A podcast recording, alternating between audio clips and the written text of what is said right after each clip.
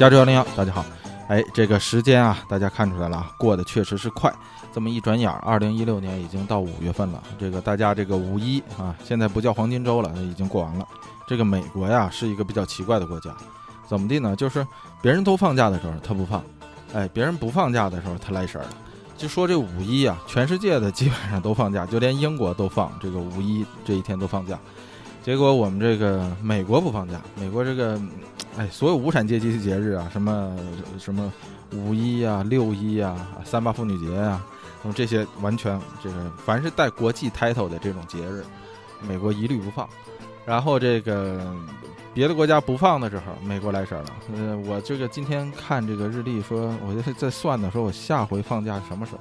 我们上回放假呢是放了一天，是三月二十五号的时候放的，叫 Spring Holiday，这个是这个啊圣呃复活节前面的那个星期五我们放，这天呢也叫这个 Good Friday。不过说来也奇怪啊，我们这公司是马丁路德金那一天啊，马丁路德金纪念日他不放，然后这个放这个 Good Friday。然后我在看这个日历的时候，我就看我下一个在放的假就只有这个五月最后一个星期一的这个叫做王兵纪念日。或者叫美国阵亡烈士纪念日啊，这一天放。美国的这假挺有意思。美国的假呢，除了独立日以外啊，这除了独立日以外呢，其他的假呢都是要么星期一，要么星期五。这样的话，它自动就跟周六日连连到一起去了。哎，它不是说固定哪一天，它都是算说这个五月最后一个星期一啊，或者说三月最后一个星期五啊，它是用这种方式来这个放假。所以我觉得这个倒是挺方便的，就永远你不需要串休。所以呢，除了这个七月四号独立纪念日呃以外，这个不能变以外，其他的节日基本上就是都是星期一、星期五，就包括连华盛顿的生日都改成说二月第三个星期一啊，这个来来纪念。所以你看啊，这没有什么不能改的，连这个总统的生日都可以改着放。所以说嘛，美国在放假上啊是个比较奇怪的国家。哎，说到这个美国总统啊，咱们有一阵儿没聊这二零一六美国总统大选的事儿了。咱们这个话题呢，日后还要接着聊。不过呢，咱们前几天的时候，不知道大家有没有看这个，还有没有继续关注的同学们，在前一阵儿啊，大家都觉得是个笑话的这个 Donald Trump，如今已成为啊共和党党内的唯一候选人了。在最后决战这个印第安纳这一周的这个初选的时候呢，这个 Ted Cruz 和这个 John Kasich。这两位候选人就是共和党党内候候选人呢，双双出局。呃，这个 Ted Cruz 已经是落被这个 Donald Trump 落下了无限远。这个就 John Kasich 就不用说了。所以 Ted Cruz 在当天晚上就宣布退选。啊，比较有意思的事儿是，这个 Ted Cruz 前几天刚刚任命了这个 California，就是这个惠普的前女总裁，已经退选的那位啊，就是唯一共和党党内的这个女候选人。哎，他呢任命他为他的这个副总统候选人，就是来这个竞选竞选伙伴，来这个搭档，他们俩来搭档。结果这个刚刚这个呃呃这个 California 刚刚下去又上来，结果又被干下去了，所以这个比较比较惨啊。呃，John Kasich 就不用说了，其实这个他是就基本没戏的，那就陪跑是肯定的。所以，John Kasich 在第二天呢，就是印第印第安纳这个普选出来的结果出来的第二天，他也宣布退选。所以现在唯一剩下来的就是只有 Donald Trump 了。所以看到这儿啊，我就想起来说，啊，很多人呢就总说这个啊，某国人民啊，民智未开，民智未未开啊，一到提什么事儿的时候，总拿说这句话来说事儿，我就觉得特别的不公平。为什么呢？你看啊，这个。你看这个老美的这个民智开了吗？呃，这个 Donald Trump 能走到今天，就充分说明了这个老美的这个美国人的这个民智也没开，是吧？要不然的话就不会被这样的民粹主义者啊一忽悠啊，然后就可以跟着他走。所以说啊，我就觉得说民智开不开和这个呢关系不是特别的大。美国人民能干的事儿啊，某国人民也能干。反正我是相信啊，就说国之本呢是教育，只要是把教育这个建好。这个无论是哪个国家的公民，有那么几年的时间，这个素质也好，还是什么民智也好，马上就可以建设起来。所以这些事情不需要什么这个当做一个借口，只要去耐心的去建设就好。哎，这是为什么说到这儿？咱们这一期啊，还是要讲的事儿是这个中东乱局第四部的下一章：石油与运河，黑金圣地的恩怨情仇。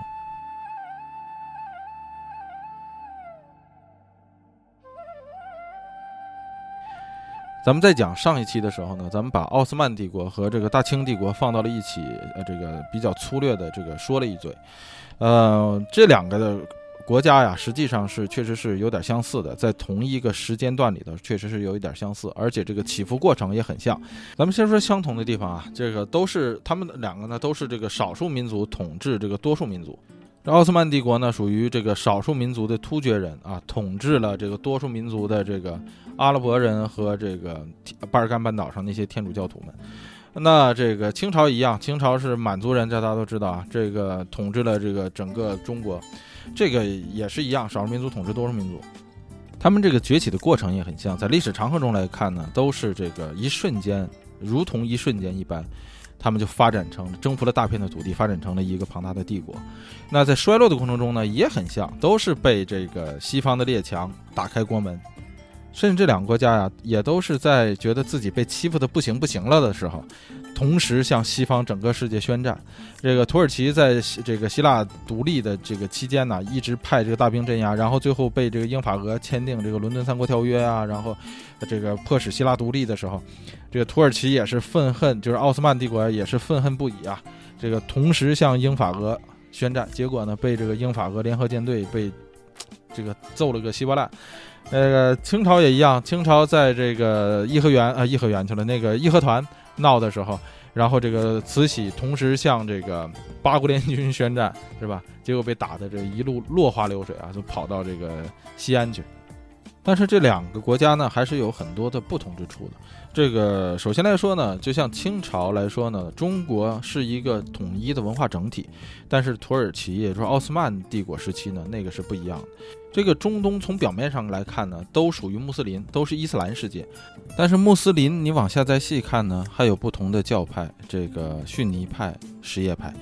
那要是从民族上来看呢，这里有阿拉伯人。波斯人、突厥人、库尔德人、犹太人、博尔人呐，什么亚述，就这些每一个民族，你单拎出来说，它都有一个单独的文化发源和单独的文化发展的文明发展的这个历程。这跟中国的那个呃文化的发展是不一样的。中国呢，虽然几千年下来呢有分分合合的历史。但是在文化和文明上来看呢，中国是一块石板，中国的文化是无法分割的。那啊啊，中东地区呢，这个虽然说阿拉伯呃阿拉伯半岛的这个伊斯兰势力的崛起，在公元六百多年的时候，这个占领了整个中东地区，把这个伊斯兰教普及了，但是他们的这个民族发源呐和文明文化的这个发源是不同的起源的，每一个文明和文化背后都有一个非常深远的历史。那这里头最最深远的一支呢，那就要说，那就是咱们之前呃反复提到过，但这一直没有细讲的，就是埃及。哎，这个说到埃及的历史啊，那可实在是长了去了。这个拿破仑在入侵埃及、发动这个金字塔战役之时啊，曾经对他的士兵们说过这么一句话，他说：“战士们，在那金字塔的绝顶上，四十个世纪的历史在俯视着你们。”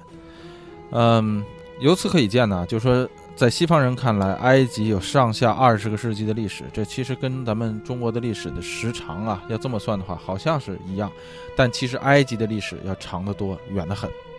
这个喜欢历史的同学们啊，大家都知道，当你打开历史书啊，或者一个地方的地方志，只要你看到这么一句话，这句话叫做“自古乃兵家必争之地”啊，你只要看到这么一句话，就是说明这地方的生活绝对好不了，人民自古过得都老惨了。这不幸的是呢，埃及呢就是这么一个地儿，自古乃兵家必争之地。咱们不用说埃及具体在哪儿，大家都知道，这个在欧亚非三大洲的中间地带，是连接三大洲的三岔口，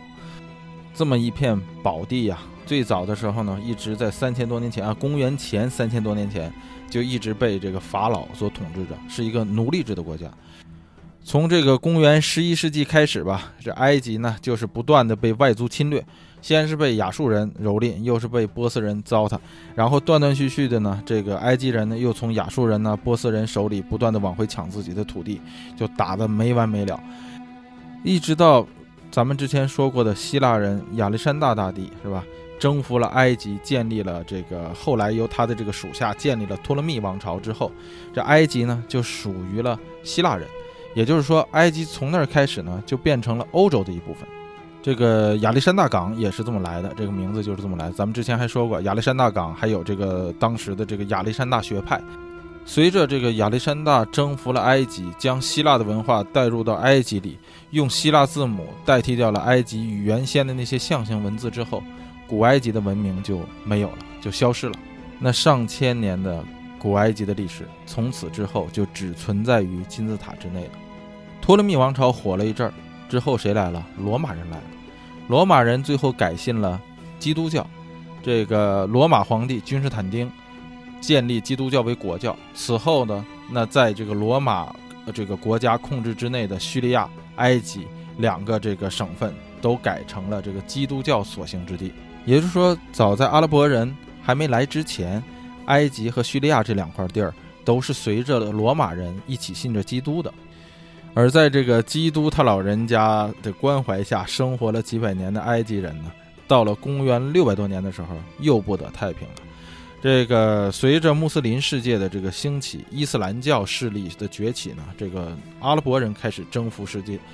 呃，到公元三百啊，公元六百三十九年的时候，阿拉伯军队兵分三路，由大将阿穆尔任三军统帅，开始进军埃及，和这个在埃及的东罗马的守军呢打的是不可开交。到了第三个年头，公元六百四十二年的时候，埃及首府亚历山大港投降了。这个东罗马人呢，彻底的溃退，在逼着东罗马人签下了亚历山大港条约之后呢，阿穆尔以自己的营地为中心，建立起了一个新的城市，也就是咱们今天所见到的这个开罗。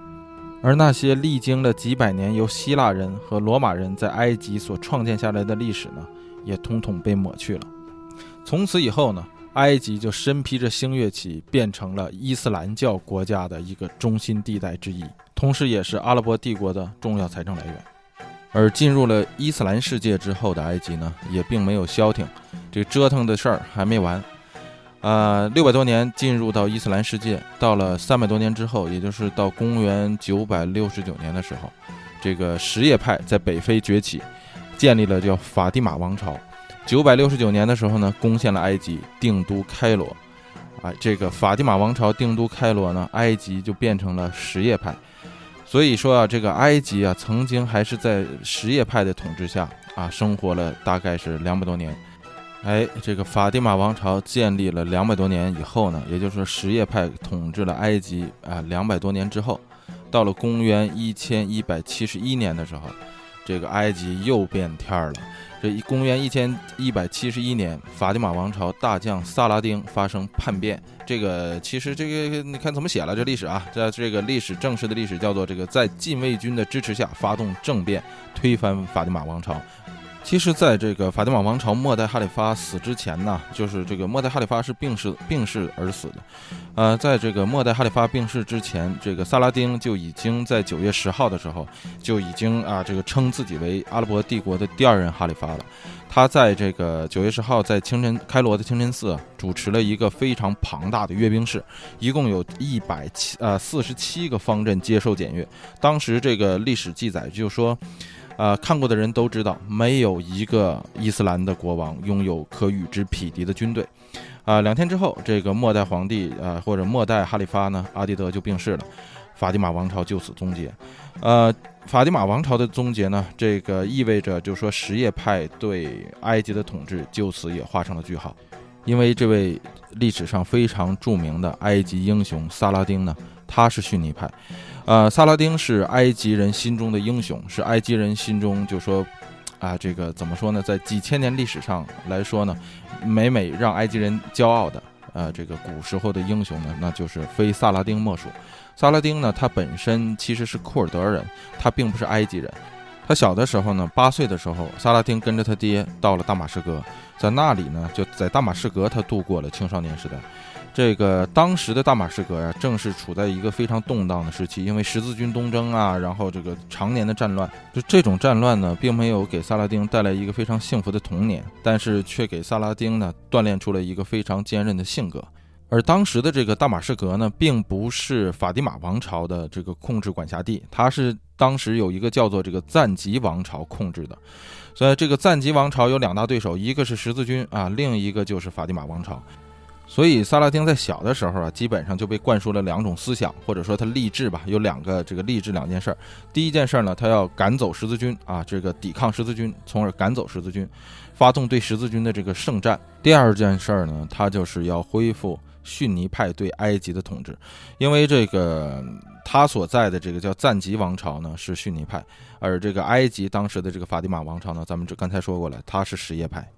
这个赞吉王朝对这个法蒂玛王朝一直就不顺眼，在这个跟十字军打仗的同时呢，还要跟这个法蒂玛王朝打，所以一开始的时候呢，萨拉丁都是作为这个赞吉王朝的将军去攻打法蒂玛王朝，连着打了好几年都没打下来。但是到了一一六八年的时候呢，十字军在耶路撒冷的国王啊进攻这个埃及。这个进攻埃及的时候，埃及受不了了。埃及打这个呃这个赞吉王朝能够抵抗得住，结果呢，打这个十字军的时候，他有点抵抗不住了，他就请求赞吉王朝派兵来支援他。在面对伊斯兰教共同敌人的时候呢，这个赞吉王朝呢，将自己的大将萨拉丁呢派到了法蒂玛王朝来抵抗，帮助这个法蒂玛王朝来抵抗十字军，结果获胜了。获胜之后呢，法蒂玛王朝呢就将这个萨拉丁呢任命为了自己国家的宰相，从此呢，萨拉丁就变成了这个法蒂玛王朝的人。而这个时候呢，时间的指针已经指到了一一六八年，也就是说什么呢？萨拉丁只用了三年的时间，就从内部推翻了法蒂玛王朝，建立了埃及历史上的下一个王朝，也就是阿尤布王朝。说萨拉丁为什么这么牛？因为萨拉丁有一支非常非常非常强大的军队。这支军队呢，在后人的历史传说中已经被神化了。但是，就说这支军队也确实是值得被人神化的一支军队。那在之后的很多的人们的这个传说中啊、小说中啊，都有文学作品中啊，都有这支军队的影子。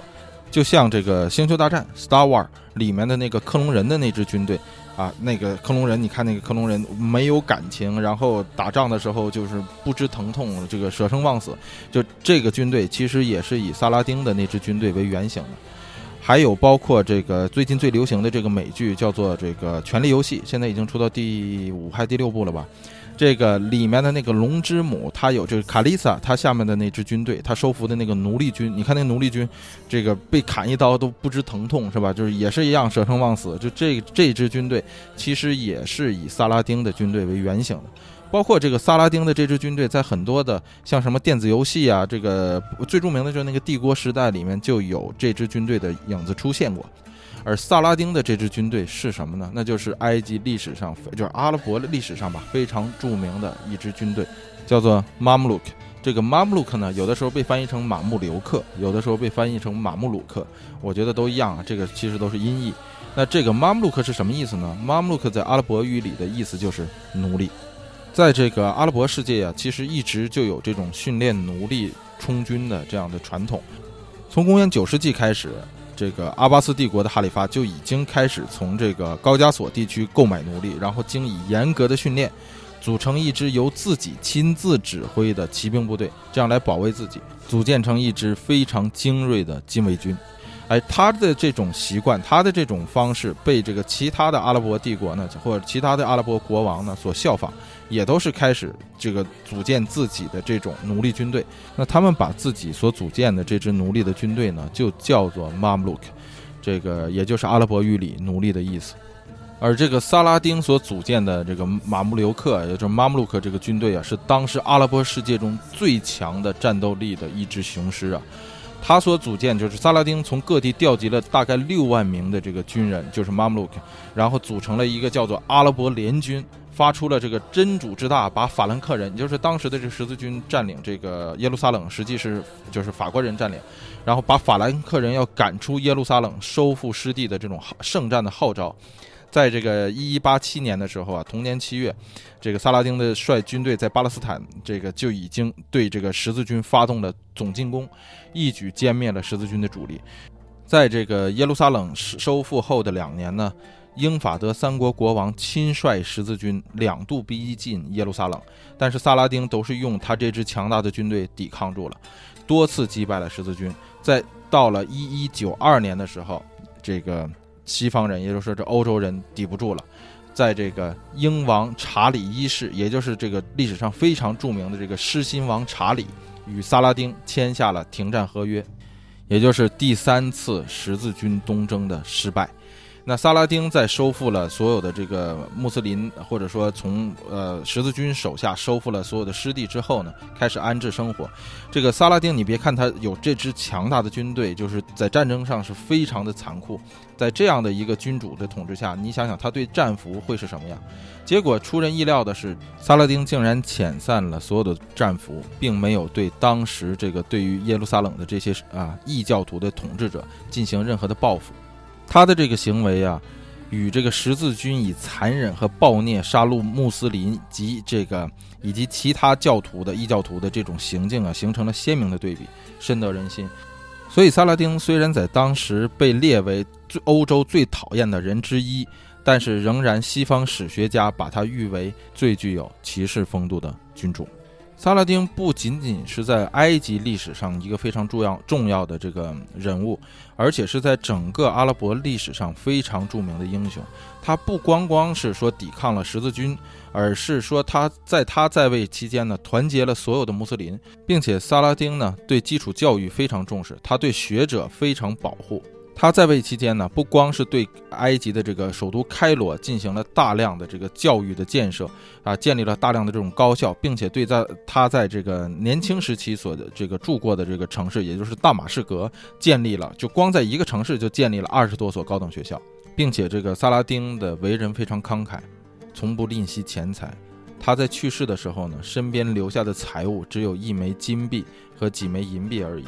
连一个普通的商业的个体户都不如。而他的位置却是高高至上的哈里发。萨拉丁虽然是这个为人非常慷慨，然后作战非常勇猛，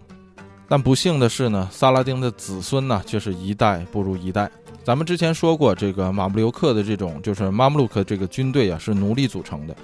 而马穆鲁克最重要的角色呢，就是国王的禁卫军。虽然这个马穆鲁克的士兵啊，就是这个马穆留克的士兵，虽然是奴隶身份，就是奴隶出身，但是由于这个你跟国王走得近呢，因为你是这禁卫军嘛，所以你很容易就得到这个国王的器重。咱们在看那个《Game and Throne》，就是那个权力游戏的时候，咱们看到那个奴隶的那个军队的首领与那个凯丽萨他们之间的那个关系也非常紧密。所以说，就说你在。你的表现直接能让这个国家最大的那个人物看到看在眼里，所以你很容易就受到什么器重啊，受到这个主人的器重，受到提拔，所以这个马穆鲁克的待遇非常的丰厚，他的这个收入也非常多。而不光是收入丰厚，就如同说这个咱们古时候的那些，就是说国王身边的近臣，包括太监都可以乱政，其实是一样的。就是说，马穆鲁克在由于他的这个离有离国王走得近，然后被提拔被器重，所以他很容易就是马穆鲁克的这个首领很容易就进入到政界的高层担任职务。这样的事儿你时间长了以后，你手握强大的兵权，然后又担任政界的要职。所以很容易，在你这个国王势衰的情况下，马穆鲁克的高层就会夺得王权。所以萨拉丁的子孙是一代不如一代，一代不如一代，很快就被这个马穆鲁克的首领夺得了王权。这个时间呢，又过了将近一百年，到一二五零年的时候，阿尤布王朝的苏丹病逝，这个突厥籍的马穆鲁克将领阿伊巴克趁机杀掉了幼主。自己娶了原来苏丹的老婆为妻，在埃及成立了马穆鲁克政权，也就是奴隶政权。也就是说什么呢？这埃及的天儿啊又变了。而到了这个八年之后，一二五八年的时候，谁来了呢？这个另一支非常强大的力量来了，就是蒙古人。公元一二五八年，蒙古西征大军消灭了阿巴斯帝国。埃及的马穆鲁克王朝，就是马穆留克王朝呢，就成为了当时整个伊斯兰世界的中心。而这个时候呢，阿拉伯世界最强的军队马穆鲁克与当时势头最旺的蒙古人进行了正面的冲突。嗯，这个战事打的是非常的凶残，但是结果呢，是马穆鲁克将蒙古人赶出了叙利亚和埃及，从此呢，控制了埃及长达数百年的时间。一直到公元一五一七年，被奥斯曼土耳其帝国消灭而亡。从此呢，埃及呢再次变天，成为了奥斯曼帝国的领土，成为奥斯曼帝国的一个行省。但是进入到奥斯曼帝国时代的埃及人的生活呢，仍然是十分的不太平，因为奥斯曼帝国呢将埃及呢当做一个有钱的口袋，或者说一棵摇钱树，需要钱的时候就从埃及这里挖。那埃呃奥斯曼帝国派来的这个总督呢，在埃及被叫做帕沙，那这个咱们中文把它翻译成叫做帕夏。这个这个总督呢，对当时埃及的这个整个的复杂情况根本不了解，所以这个。奥斯曼派来的这个总督啊，对于这个水土不服啊，了解不了解当地情况，又不会说当地的土话，基本上就是来了又走，来了又走。在这个奥斯曼帝国统治期间呢，埃及的这个帕夏呀，也就是这个帕沙总督啊。被换了一茬又一茬，有的时候一年就能换好几个，所以这个真正统治埃及地区的，并不是奥斯曼帝国派来的首这个总督，而是埃及地区的这个地头蛇。那谁是埃及地埃及地区的这个地头蛇呢？那当然就还是马穆鲁克，就是还是这个奴隶军队。所以在双重双重的这个剥削下呀，埃及人民在双重的剥削下，一面是奥斯曼帝国，另一面呢是自己的这个原来的这个地头蛇，就是马穆鲁克，在双重的这个剥削下呀，这个埃及人民的生活呀，实在是非常的这个水深火热。你说有两方恶人啊，这个马穆鲁克和这个奥斯曼帝国，呃，这个两方来掏空你的口袋，来掏空你的钱袋也就罢了，这只是要财还不害命啊。但是这个埃及人民非常的痛苦的事儿是什么呢？是在奥斯曼帝国统治期间呢，发生了两次非常可怕的天灾，一次是在一六一九年，一次是在一六四三年。这两次天灾是什么呢？就是可怕的黑死病。这个在鼠疫爆发的过程中啊，第一次据说埃及就死了三十三万人，而在第二次一六四三年的另一次鼠疫之中啊，有二百三十多个村庄变成荒无人烟的地方了。这个最后的史学家记载啊说。这个鼠疫猖獗，开罗的商店基本都关门了，唯一开门的商店就只有卖裹尸布的这个商店，二十四小时都营业。在罗马人的统治下呀，这个就是在早先，就是一千多年前，埃罗呃罗马人的统治下，埃及的人口曾经增加到了说有大概八百多万人，但是在十八世纪末，也就是在奥斯曼帝国的统治下。这个数就是埃及的人口还不如在罗马时代人口下的三分之一。你就想一想，这个奥斯曼帝国对埃及的这个这个这个统治是多么的可怕。这埃及人民继续过着苦哈哈的日子，一直到了一七九八年。到一七九八年的时候，谁来了呢？就是那位大人物。那位大人物，咱们刚刚提到过啊。他说到：“说士兵们在金字塔的塔尖之上，四十个世纪的历史在俯视着你们。”这个人就是拿破仑·波拿巴。这句话呢是啊，拿破仑在发动金字塔战役的时候说的。那拿破仑为什么要侵占这个奥斯曼当时奥斯曼帝国的这个埃及行省呢？他的主要目的是在于切断英国人对印度、对东方的这个联系，因为从而达到入侵印度的这个目的。嗯，咱们之前说过，就是说印度呢是英国的。摇钱树，那这棵这么好的摇钱树，谁看着在西方国家来看都眼对都眼馋。这个最眼馋的两个国家，一个是俄罗斯，另一个就是法国。这个法国人啊，拿破仑呢占领埃及的一大目的就是控制这个东方航线，控制通往印度的道路。而拿破仑呢，在金字塔战役中呢，击败了马穆鲁克的军队，从而占领了埃及。而你想啊，这个时候在法国人控制下的这个埃及，已经是被穆斯林所统治了一千余年的埃及了。早就不是那个，就是说在东罗马时代的那个埃及了。穆斯林统治下的埃及，这些埃及人都是穆斯林，都是信仰伊斯兰教的。所以你法国人作为一个外族统治者，就是说你信天主教的，你是基督教徒，你来统治这个伊斯兰的国家，这是非常激起当地民愤的。所以在拿破仑统治埃及期间呢，这个埃及当时发动了很多起的大规模的起义。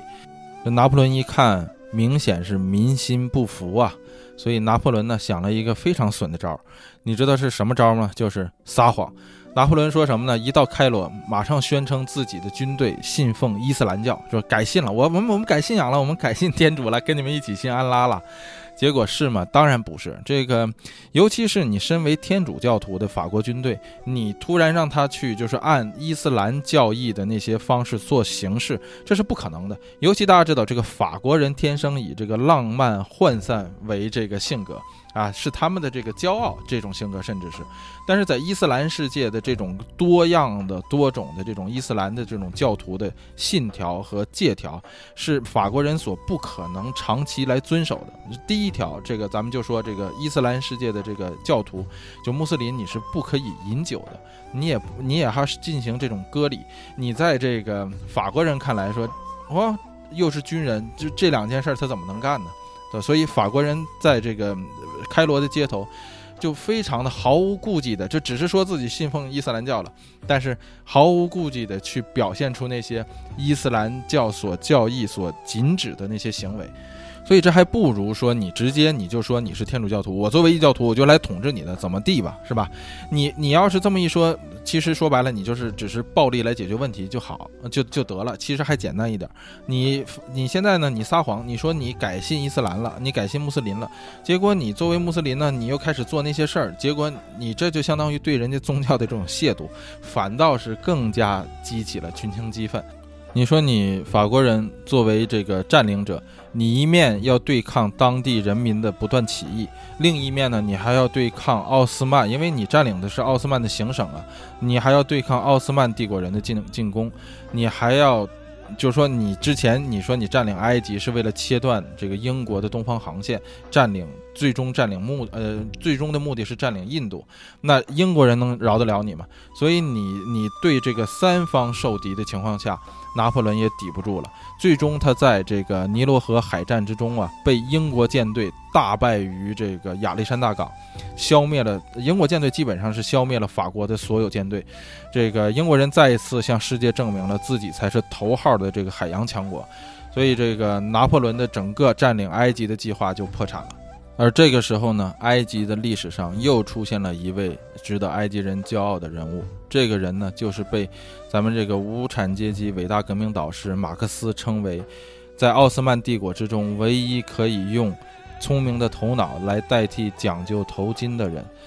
这个人呢，就是创建了埃及最后一个王朝，也就是穆罕默德阿里王朝的创建者，由奥斯曼帝国派到埃及去的一个帕夏。帕沙，也就是总督，叫做穆罕默德·阿里。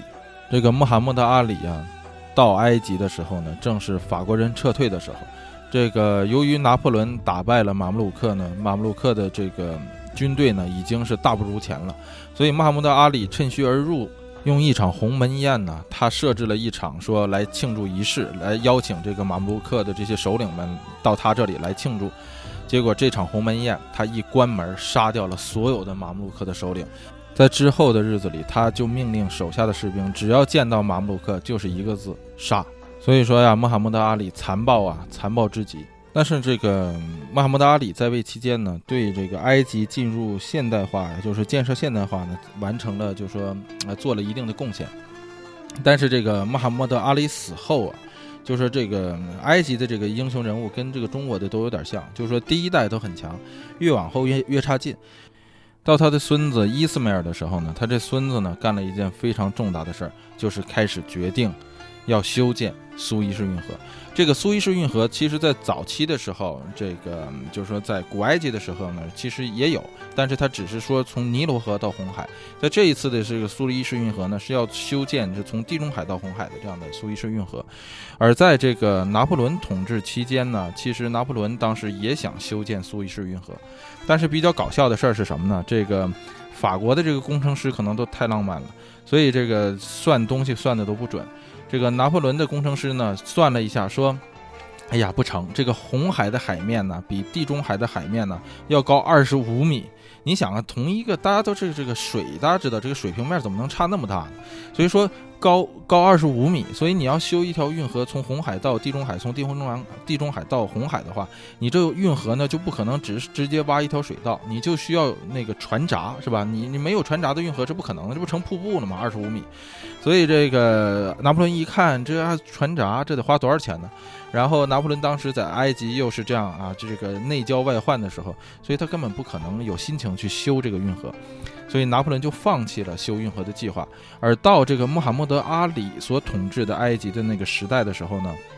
也有人向穆罕默德阿里建议说，埃及应该修这条运河，这样的话就能够控制。这个整个这个通道走廊从地中海到红海的，但是穆罕默德的阿里呢非常聪明，他觉得呢说埃及当时的实力呢，如果要来修这件运河，修这条运河的话，那埃及很快就会成为其他那些列强眼中的那块肥肉，所以穆罕默德阿里就说，嗯，那现在我先不修，如果要修的话，那各个势力都来争我埃及这块儿的话，我受不了，所以穆罕默德阿里呢就把这个计划给搁置住了。但是到了他孙子伊斯梅尔的时候呢，这个孙子决定说他要开始修运河了。而鼓动这个伊斯梅尔修运河的人是谁呢？就是法国人。修这条运河呀，要花大量的这个费用，而且要劳民伤财，这是肯定的。但是更重要的事儿是什么呢？是这个伊斯梅尔啊，是一个挥霍无度的人。他当时又征战埃塞俄比亚，又征战南苏丹，所以这个伊斯梅尔根本财政力量根本不够，所以他就是借款来修这条运河。而同时呢，这个法国人也来资助他，所以这个法国人来修这条运河，来帮他修这条运河。伊斯梅尔又向国际开始筹款。所以就开始开凿的时候呢，预算这条运河呢，他当时算了一下，说自己兜里钱还够。但是在真正修开凿这条运河的时候，就发现了一个非常严重的问题，什么呢？这个埃及是一个沙漠地区，大家都看那个都知道，这个尼罗河或者说这埃及这个西奈半岛这这一块啊，都是荒芜的沙漠。所以你在沙漠中开凿这么重大，就是在当时看来，这是人类历史上最大的工程。你在这个沙漠之中来开凿人类历史上最大的工程，这样的事儿，你最缺的事儿不是人力，而是最缺的事儿是水源。你没有饮水呀，所以当时这个工程师一看说没有饮水，那怎么办呢？所以当时的工程师就干了一件非常惊天地泣鬼神的事儿，什么呢？他从尼罗河引了一条支流，来，就是到这个运河旁边，呃，就是来提供工人的饮水。那也就是说什么呢？说你这个运河呀，就苏伊士运河，每前进一米，你这个支流来饮用淡水的这条支流，你就要也要跟着往前前进一米。就是说什么呢？就是说你原本计划是修苏伊士运河这一条运河，结果你为了饮水呢，你还要开凿第二条运河来饮水，所以这个工程一下子就翻倍了。这个苏伊士运河修到哪儿，你这条淡水运河就得修到哪儿。所以在同时，你是相当于在修建两条运河，你这个预算能不翻倍吗？结果预算一翻倍，当时埃及马上就破产了。破产了怎么办呢？这个伊斯梅尔急于要这个向国际借款，但是你当时你是个无底洞啊，你又是又发动战争，又怎么？你的那个埃及的信用在国际上早就破产了。所以这个英国人来了，这时候英国人一来说，你看，哎，你没钱是吧？说哥借你点钱，哎，哥借你点钱，交换条件就是你把运河的股份，剩下你那百分之一半的股份全都给我。这样的话，英国人就由此得到了苏伊士运河的一半股份。那另一半在谁兜里呢？当然是在法国人兜里。所以这就是苏伊士运河为什么会归到英国和法国人名下的原因，就在于这儿。而这一原因呢，也为日后的若干年后以色列和埃及。所发动的那场苏伊士运河危机之战，也就是第二次中东战争，埋下了一颗定时炸弹。这苏伊士运河呀，就像一条时间隧道，一下子把西方到东方的时间缩短了百分之四十。那你缩时间缩短了百分之四十，那开销可是缩减了不只是百分之四十。而时间缩短了呢，那就会使得更多的人愿意去东方，从西方到东方。那更多的西方文明呢，就会从西方流向东方；那更多的东方的货物呢，就会从东方流向了西方。那控制了这条运河呢，你就相当于控制了从西方到东方最短的走廊。那把守着这支运河的英国人和法国人，从此能放开埃及吗？那肯定是不可能的。所以当但是当时埃及呢，却是奥斯曼的一个行省，所以到了一次大战的时候，埃及马上宣布独立。啊，埃及的元首马上改称为苏丹，以前还是帕沙，就是帕夏，还是在这个奥斯曼语里还是总督的意思呢。结果到一九一四年的时候，埃及的国王啊，埃及的国家元首就改称为了苏丹，就由此呢，就意味着说我跟你奥斯曼是平起平坐的，我也是苏丹，你也是苏丹了。此举呢，就否定了奥斯曼帝国的宗主宗主权。这个，但是呢，与此同时呢，那埃及就倒向了谁呢？当然是要倒向英国，成为了英国所保护的保护国，一头扎进了大英帝国的怀抱。而其实，这个埃及一头扎入大英帝国的怀抱这件事儿呢，其实也符合埃及人心中的这个最根本的利益，因为埃及啊一直是想做的一件事就是脱非入欧，因为埃及是在北非嘛，埃及一直没有把自己当成一个非洲国家，而是埃及一直把自己当成一个欧洲国家，就有点像日本呢。日本一直觉得自己并不是亚洲国家，日日本一直的这个口号叫做这个脱亚入欧嘛。所以日本一直拿欧洲人的这个心态来看自己，那埃及人也是一样，埃及人没把自己当成非洲的一部分。早在这个伊斯梅尔，就是这个修建印印的这个运河的这个帕沙，就是这个阿阿穆罕默德阿里的孙子的这个时期的时候，他就说过，他说我们的国家不会再在非洲长存，我们已经是欧洲的一部分了，我们得放弃以前所做的所有方法，采纳新社会的状况和新社会的制度。所以在当时来看，埃及倒向英国是符合埃及的利益的，而控制着埃及呢，也十分符合英国人的利益。这个咱们之前说过，埃及地处这个欧洲、非洲和亚洲的三岔口，所以埃及的这条交通要道又加上苏伊士运河的开通，对英国的整个的运输通往东方的这个走廊起到了至关重要的作用。自穆罕默德阿里王朝开始，英国人就一直控制着埃及。而埃及呢，也非常心甘情愿地充当着英国的被保护国，因为只有在英国人的保护下，这个穆罕默德阿里王朝的这些贵族们、这些皇亲国戚们才能够继续享用着那些啊非常奢侈和荒淫无度的这种生活。尤其是到了穆罕默德阿里王朝的末期时呢，埃及的历史上又出现了一位最奇葩的国王，也就是法鲁克一世。这个法鲁克一世为什么说是他是最奇葩的国王呢？因为法鲁克一世不光是荒淫无度，不是说他不把精力放在治理国家上，啊，而是放在这个后宫的这些乱七八糟这些事儿上。而是他的他这这些很多这种封建王朝的这个国王其实都这样，但是这个法鲁克一世的这个奇葩之处啊，在于他特别能吃，他一顿早餐可以吃十二个鸡蛋，一午餐一口气能吃四十个鹌鹑，然后一天可以最多喝三十瓶啤酒，然后体重据说是能飞增到三百多磅，而且他非常好赌，七小时能输掉，在当时一九四几年的时候，就一九三几年四几年的时候，他一小时在赌场能输掉十五万美元。而且这位法鲁克国王呢，他并不只是说喜欢这个吃而已，他还爱上了就是一个非常，嗯，这个这个怎么说呢？按中国人的讲话，这叫文玩的这样的爱好，就收藏。他不过他对于收藏这个东西的这个手段呢，并不是花钱去买，参加什么这拍卖会那拍卖会，不是，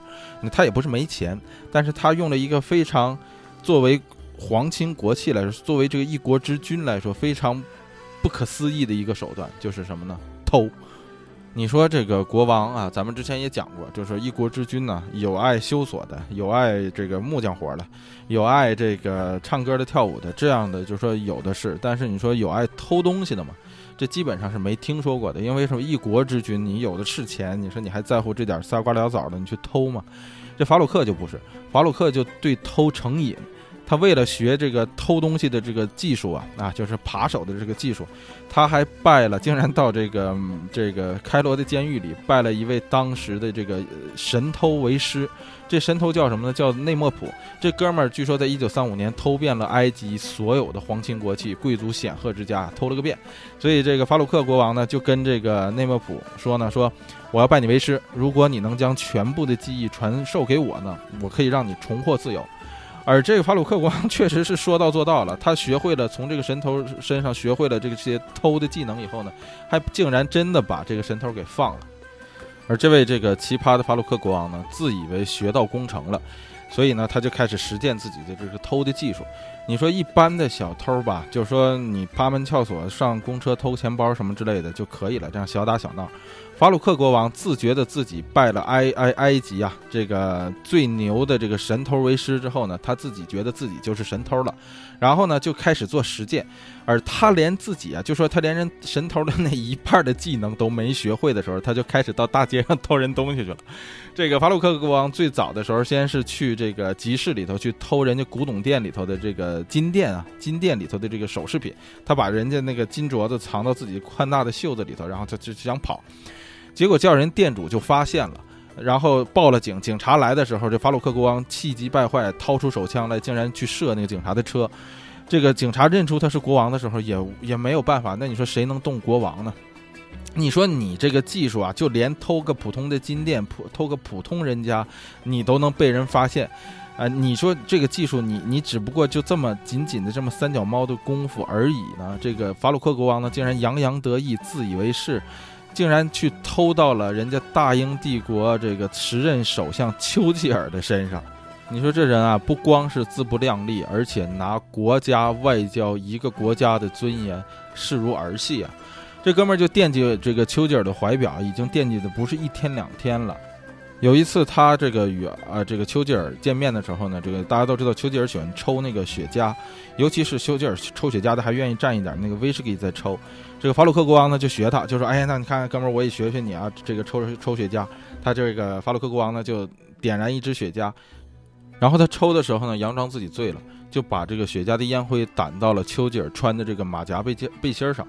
掸到上去以后呢，他说：“哎呦呦，对不起啊，那我喝多了，来来，我帮你把这个背心上的烟灰掸掉。”他就把这个丘吉尔穿的这个马甲呀，他就脱下来以后呢，他就给人丘吉尔掸这个烟灰，然后把这个马甲啊从丘吉尔身上一脱一穿的这个过程呢，就把丘吉尔的这个怀表偷走了。可你想想啊，一般人丢了东西呢，他会想说我自己曾经去过哪儿，是吧？你像咱们一般可能都有说丢个东西的这种习惯。你一丢东西，你会想啊，我是今天挤公交汽车啊，可能挤地铁，这东西被人偷走了。你想人丘吉尔又不挤公交汽车，又不挤地铁，又不去公众场合那种人多的地儿，就今天跟你见了面，刚才几分钟前还看时间，再几过几分钟之后跟你见完面，怀表就没了，不是你偷的还能谁偷的，是吧？那这人智商有问题。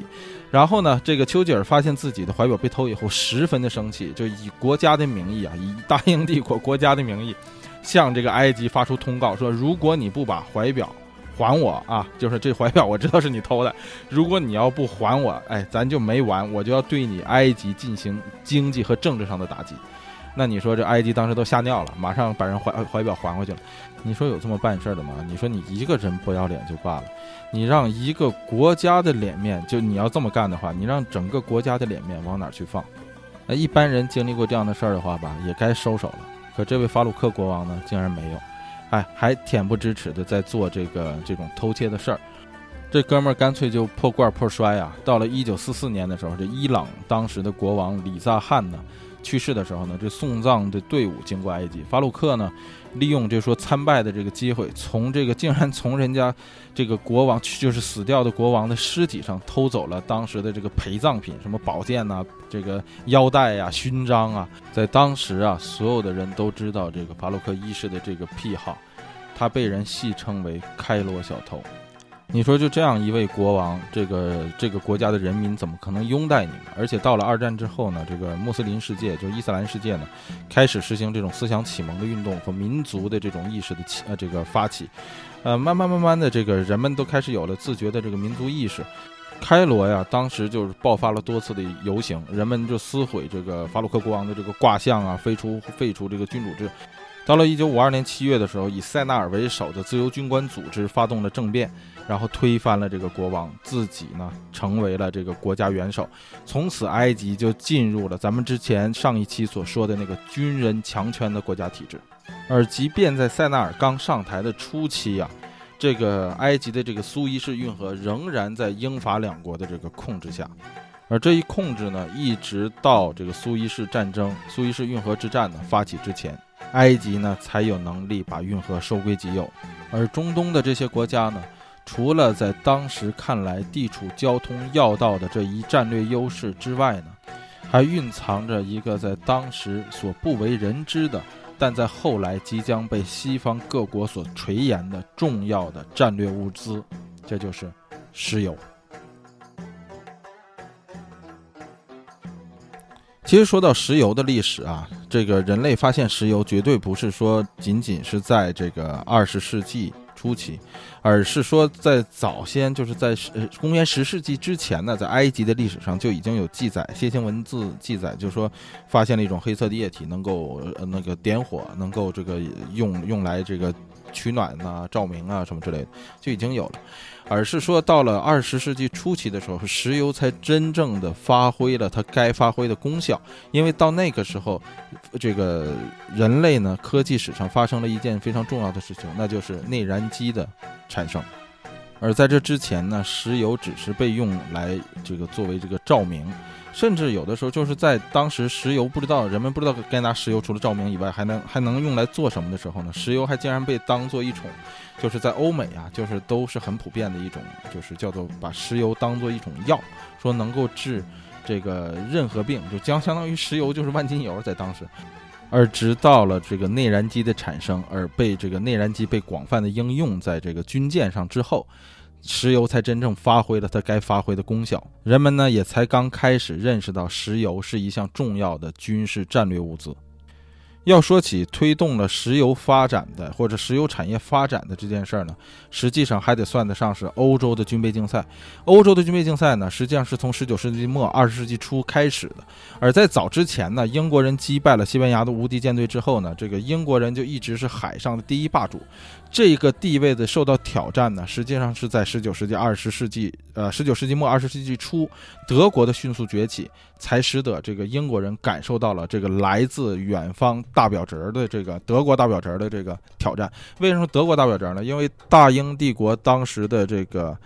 国王呢，实际上是英国皇帝的叔叔。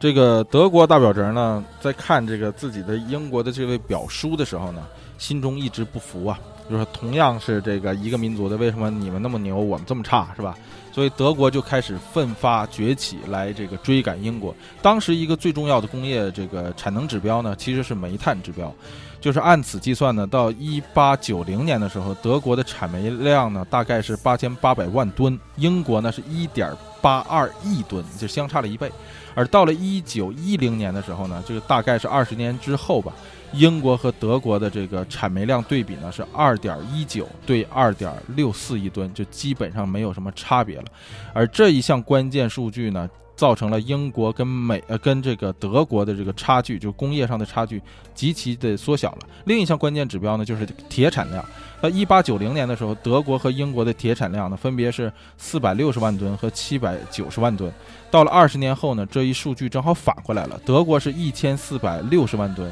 英国呢只有一千万吨。所以你能够从这两项工业指标上来看呢，德国的奋起直追啊，使得英国有了一个非常紧张的感觉。因为这两项指标呢，对于英国来说至关重要。钢铁产量呢是用来造军舰的。煤炭产量呢是用来给军舰提供动力的，所以在这两项指标的比赛之中相持不下的时候呢，英国和德国呢都开始寻找第三项指标，也就是新能源。而这项新能源的寻找呢，人们自然就把目光落到了石油身上。咱们之前说过，石油刚被发现的时候呢，是被当做照明的能源来使用的，或者是有的时候这个一些这个黑心的商人用来把它当做这个万金油来卖的。最早把石油这个内燃机装在这个军舰上的国家呢，其实是俄国。但是俄国人做的这个东西呢，实际上在当时没有引起太多人的注意。一直到1882年的时候，英国海军上校费舍尔开始注意到，就说燃油的舰艇就是军舰呢，比那些燃煤的舰艇所带来了更强大的优势。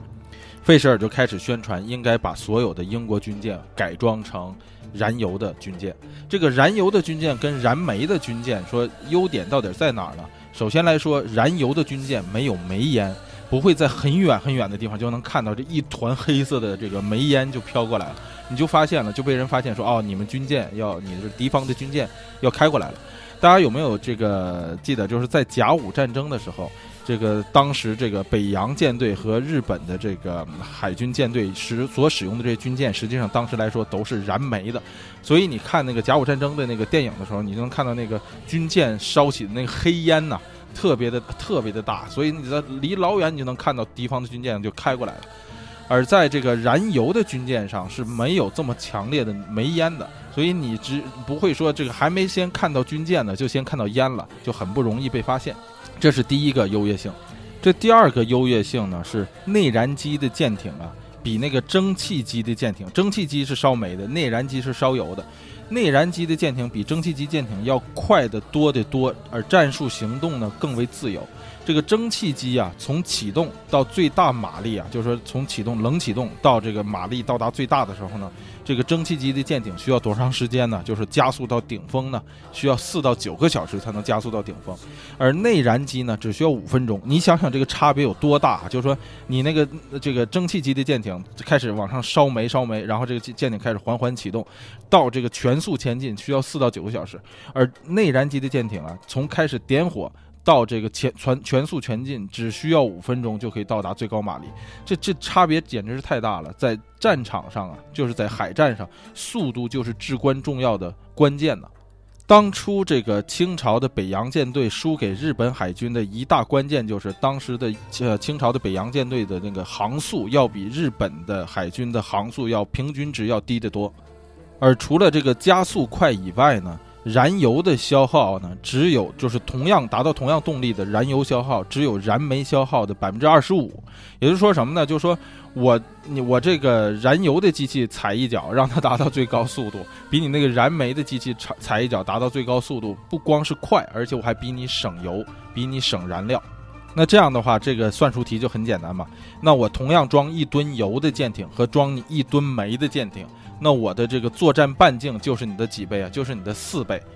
而更可怕的是什么呢？给这个战舰提供油料的这个装船呢，就装这个油料呢，比装煤的这个煤料呢，整个工程这个速度呢，要快得多得多。只需要十二个工人工作十二个小时，就可以给一个大军舰上。提就是加满这个油料。如果说你要是同样的这个这个重量的或者同等能量的这个煤炭，你需要工作多长时间才能把这个大舰艇上的煤炭装满呢？需要这个五百个工人工作五天。你就想一想，就这个差别有多大？那是十二个人工作十二个小时，这是五百个人工作五天。因为煤是什么？煤是固体，你要想把这个固体装上船，你得一一敲一敲那么铲上去的话，一车一车送上去。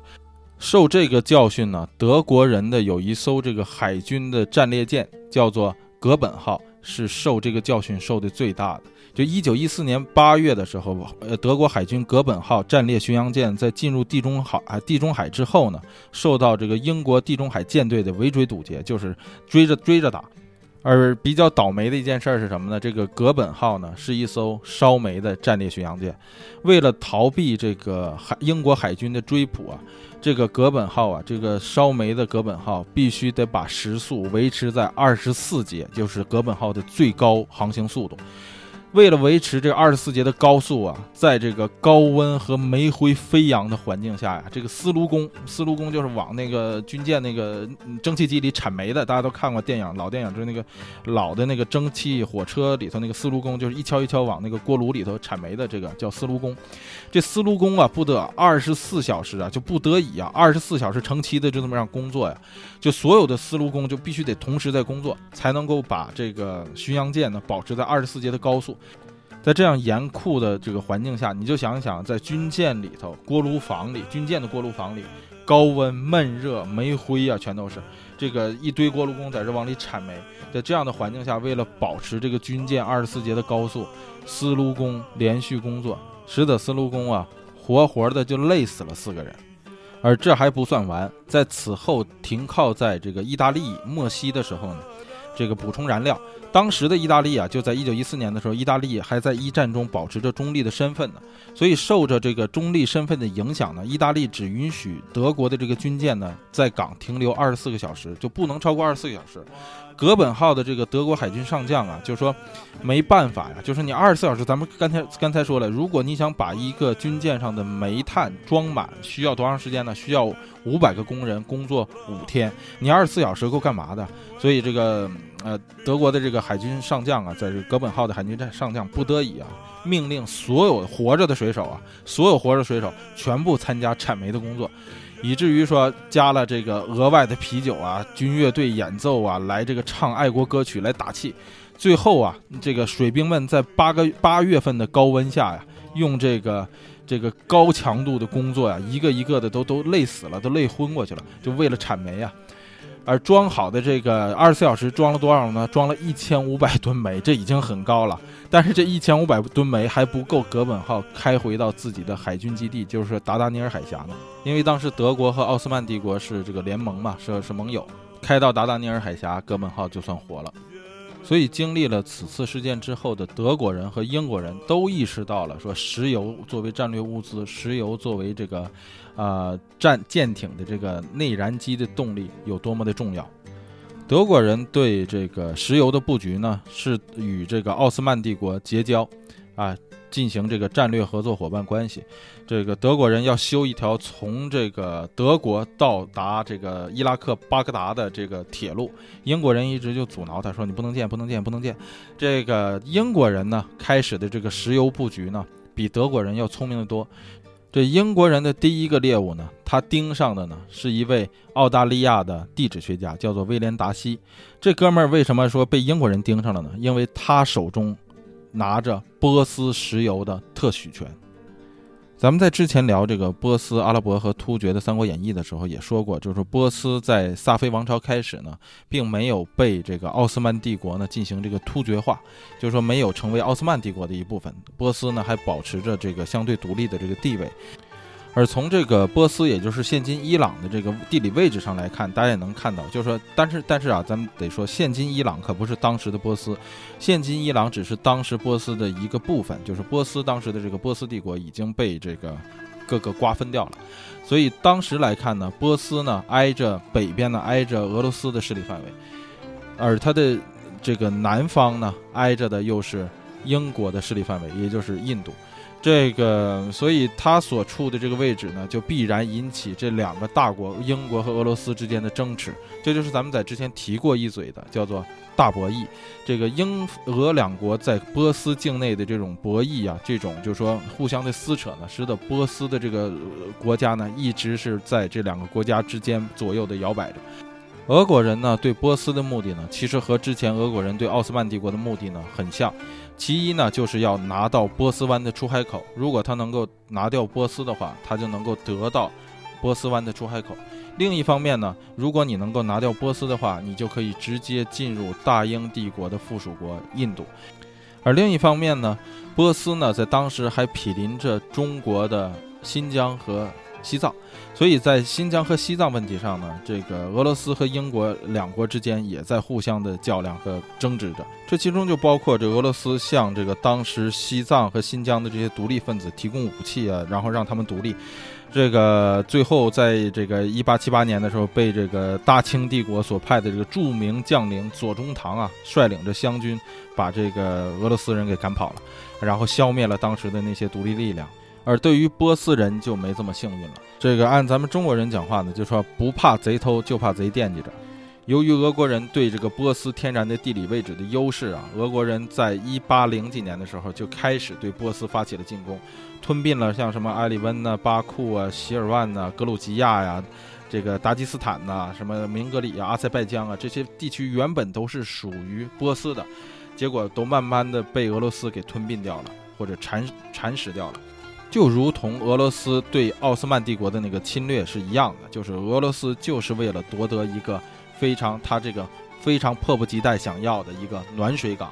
对于奥斯曼帝国来说，那就是重要的就是这个黑海和这个达达尼尔海峡；而对于波斯来说呢，俄国人眼中的呢就是波斯湾和印度洋。而波斯在这样的环境下呢，波斯的国王也十分想把波斯带入这个现代化的国家的这个进程中，所以他就会见了这个咱们刚才所说到的澳大利亚的这个业余地质学家，这个达西，他要求呢达西帮他建这个铁路，作为回报呢，他就跟这个国王就开了一个非常天价的筹码，就说什么呢？说，啊，如果你能够把我的国家建设好铁路的话呢？那我授予你一项特权，这个特权呢，就是在六十年的时间里啊，达西可以不受任何限制的在波斯的土地上自由的开采石油。这个协议中规定呢，只要发现与石油有关的财产，全部归达西所有。而达西为此只支付了多少钱呢？才两万美金。然后呢，达西同意说，只要找到石油，他愿意从销售额中啊给这个波斯国王百分之十六的提成。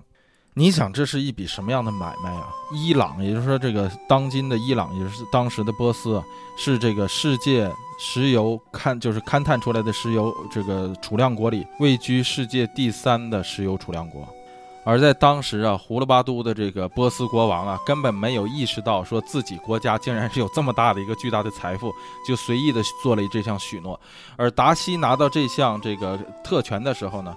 英国人很快就找上门来了。英国人劝说下呀，达西将自己的这个授权呢转让给了叫叫做这个昂格鲁波斯的一个一个名称为昂格鲁波斯的石油公司。而这个昂格鲁波斯石油公司呢，其实就是英国著名石油公司。BP 的前身，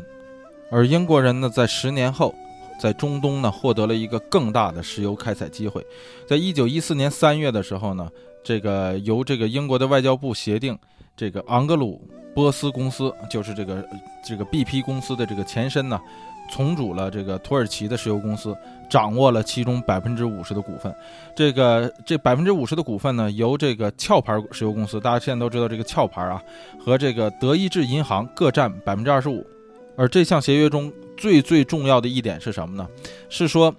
呃，除非通过他们所控百分之五十股份的这家叫做土耳其石油公司进行合作，就是说，你如果外来的石油公司必须与这个土耳其公司进行土耳其石油公司进行合作，你才能够开采奥斯曼帝国疆域内的石油资源。而这个土耳其石油公司现在百分之都五十的股份都控制在英国和德国人的手中，这个就是这个 BP 公司和这个德意志银行的手中。所以也就是说什么呢？你不经德国人和英国人的同意，就或者说不经这个昂格鲁波斯公司或者是呃德意志银行的同意，你是无法在奥斯曼帝国的领土范围内得到石油开采权的。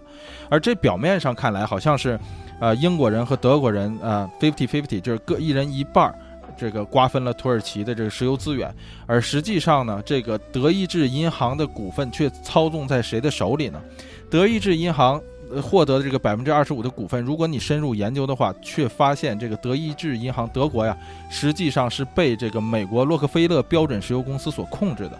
这个标准石油公司所属的德国石油销售公司控制着德国销售总额的百分之九十一，也就是说什么呢？就是德意志银行只能从剩下的百分之九的销售额中刮一点油水出来，剩下的都被大大的狡猾的美国人给拿走了。所以，通过这两项石油的布局呢，英国人呢马上把自己与他那个大表侄德国呢的距离呢又再次拉开了。而到了一九一一年的时候呢，温斯顿·丘吉尔呢接任了费舍尔，担任了英国海军大臣，他马上就把所有海军军舰改为了石油为燃料的内燃机。所以，咱们回头再看丘吉尔的这个本人的时候呢。其实不光是他在二战时的英勇表现，而是他的深谋远虑。他在一战前期的这些布局，使得英国在两次世界大战中都成为了背靠背的赢家。而二战之后，咱们回过头来再看这个中东国家的布局呢，土耳其呢经过了独立战争，成为了一个独立的共和国。那它的位居呢，就在只有小亚细亚半岛的那一块地儿了。与昔日的奥斯曼帝国来说呢，在欧洲的列强眼里呢。土耳其已经不算什么了，而他以前的那些领土呢？埃及行省，咱们刚才说了，法鲁克一世被赶下台之后呢，纳赛尔呢发起了自由军官组织运动，使得埃及呢成为了这个军人强权的国家。而在阿拉伯半岛呢，由于这个沙特家族的兴起呢，将这个哈希姆家族赶出了汉治王朝，成立了这个沙特阿拉伯王国，成立了君主制的国家。而在巴勒斯坦地区呢，犹太人呢，咱们之前也讲过，回到了巴勒斯坦。成立了以色列这样的犹太国，而在这个外巴勒斯坦地区呢，就是外约旦地区呢，哈希姆家族呢在那里成立了以哈希姆家族为王室的约旦王国。而叙利亚呢，咱们上期也说过了，是阿拉伯阿拉维派崛起，成立了一个以少数派阿拉维派统治多数派逊尼派的一个奇怪的国家。而伊拉克呢，自1915年英国人占领了这个美索不达米亚以后呢，也就是现今的伊拉克呢，英国人就急于在当地找一个代言人，找来找去呢，也找到了这个哈希姆家族。这样，哈希姆家族呢，也在伊拉克成立了哈希姆王朝为背景的君主制国家。但是很快，在1958年的时候呢，和埃及的命运是一样的，就被自由军官组织呢推翻了。然后呢，大家都知道的萨达姆上台。成为了一个军人强权的国家。这个关于伊拉克呀，咱们日后再聊这个两伊战争的时候呢，咱们还会再聊回来，就到时候再细说。而对于波斯呢，也就是现今的伊朗呢，由于这个英国和俄国的势力呢不断的入侵、不断的撕扯，使得波斯原来的这个王族的势力呢不断的衰弱，从而为巴列维家族的崛起呢开辟了道路。所以巴列维家族呢见缝插针，推翻了原来的君主，在一九三五年的时候呢，成立了巴列维王朝。而且呢，通知了外国使节，将波斯的名称正式改名为了伊朗。而这个巴列维王朝也是十分的短命啊。到了三十多年之后，一九七九年的时候呢，由当时的宗教领袖霍梅尼发动了伊斯兰革命，赶走了巴列维王朝，使得伊朗呢成为了一个政教合一的国家。哎，咱们聊到这儿啊，就基本上把中东的这些主要国家为什么发展成为今天这样的格局呢，就大概的聊了一遍。咱们回过头来再解剖这个奥斯曼帝国尸体的时候呢，咱们不免要看说奥斯曼这样一个强大的帝国是怎么垮掉的呢？是怎么死掉的呢？那可能在你打开他尸体的时候呢，第一眼看到的呢，可能就是腐化和腐败这样最直接的表现。那腐化和腐败，咱们之前其实也聊过，就是说奥斯曼帝国的时期呢，这个奥斯曼的这些啊官员呢。要求这些西方的国家来做生意的这些商人呢，给他们开虚假的发票啊，把金额弄高啊，如何掏空国库啊，如何这个收受贿赂啊，这些都是最基本的腐败形式和腐败样子。这些形式似乎是和所有的帝国的灭亡都是一样的，啊，包括是阿拉伯帝国的灭亡也是这样的。这个。阿拉伯帝国到灭呃到这个后期的时候，就如同《一千零一夜》里头那个小说里所描写的那样，就是国王荒淫无度，然后百姓痛苦不堪。可是你再回头想一下，回头看一下这个像阿拉伯或者奥斯曼帝国在征战时期时期，他们的那个军队和那个政治体制似乎并不是这样的。这里头我就想到一个小故事，就是说阿拉伯人在征服这个中亚中东的时候呢，甚至都不知道什么是黄金。常常呢，就看到这个阿拉伯士兵啊，拿着这个缴获的黄金呢，去跟人家换同等重量的白银，甚至这个有一个阿拉伯士兵啊，拿到了这个，就得到了一个波斯贵族的女儿当奴隶的时候，咱们之前讲过，就是波斯处在这个萨珊王朝末期的时候，就被这个阿拉伯人所侵占了嘛，就是呃被这个伊斯兰化，呃这个被。当做奴隶的这个阿拉伯呃不是这个波斯贵族的这个女儿啊，用一千蒂尔汗的这个赎金要赎自己的自由之身，然后这个士兵就允许了。然后有人就问这个阿拉伯士兵说：“哎，你为为什么不多要点钱呢？她是这个贵族的女儿，你怎么才要一千蒂尔汉？”这士兵当时的回答非常值得人深思。他说：“啊，我不知道这世界上还有比一千蒂尔汗还高的金额和数字了。”而在战争最开始的时候，这个当初拜占庭人是这样描述阿拉伯人的：他说，我所看到的有这样一个军队，他们中的每一个人宁愿在在战场上死去，也不愿失败的活下来。他们的眼里，这个世界上的财富毫无吸引力，他们只愿跪坐在地上吃饭。他们的长官和士兵一样，上级与下级没有差别，奴隶和主人竟然难以分辨。到礼拜的时候，所有的人都从不缺席，平等的在一起祈祷。这是在阿拉伯帝国的初期，可是你到了阿拉伯帝国的末期的时候，你再看那个阿拉伯人的生活，就那些贵族王亲的生活有多么奢靡，而这样眼见他起高楼，眼见他宴宾客，眼见他楼塌了的事情呢，在几百年后呢，又同同样样的发生在奥斯曼帝国的身上。当我们看到说一个帝国倒下的时候，我们可能往往看到的总是那些表象，也就是咱们刚才所聊到的腐化和腐败。可是是什么最终导致了腐败呢？又是什么使得一个昔日强大的国家一步一步地走向衰竭，从而死亡呢？我觉得大概可能只有这个才是值得人们去深思和考虑的。在历史上，我们看到过太多的说一个帝国有多么强大，一个君主有多么残暴，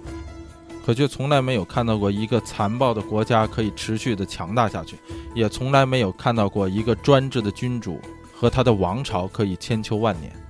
那究其原因又是什么呢？这个答案呢，历史是不会告诉我们的，因为历史常常是一支毫无感情的笔，它只是默默地书写着，记载着胜利者的丰功伟绩，却省略了很多的血与泪。今天呢，咱们就聊到这儿，终于把这个中东乱局的第四部呢聊完了。节目的最后呢，一如既往推广一下咱们微信的公众号啊，加州一零一五个字，加州汉字一零一阿拉伯数字。如果大家有兴趣的话和有时间的话呢，可以加一下这个微信号，里面有一些我做的图文资料。如果听这个广播还不够形象的话呢，里面有一些图片可以看。这个说了好多次了，这个由于最近工作比较忙，所以这个更新节目的时间比较慢。不过还得感谢大家耐心的等待和这个非常友情的催促啊！我把那些对我友情催促的朋友们的名字都已经恶狠狠地记到我的小本本上了，把你们都记下来了。啊，非常感谢大家收听加州一零一，咱们下期接着聊。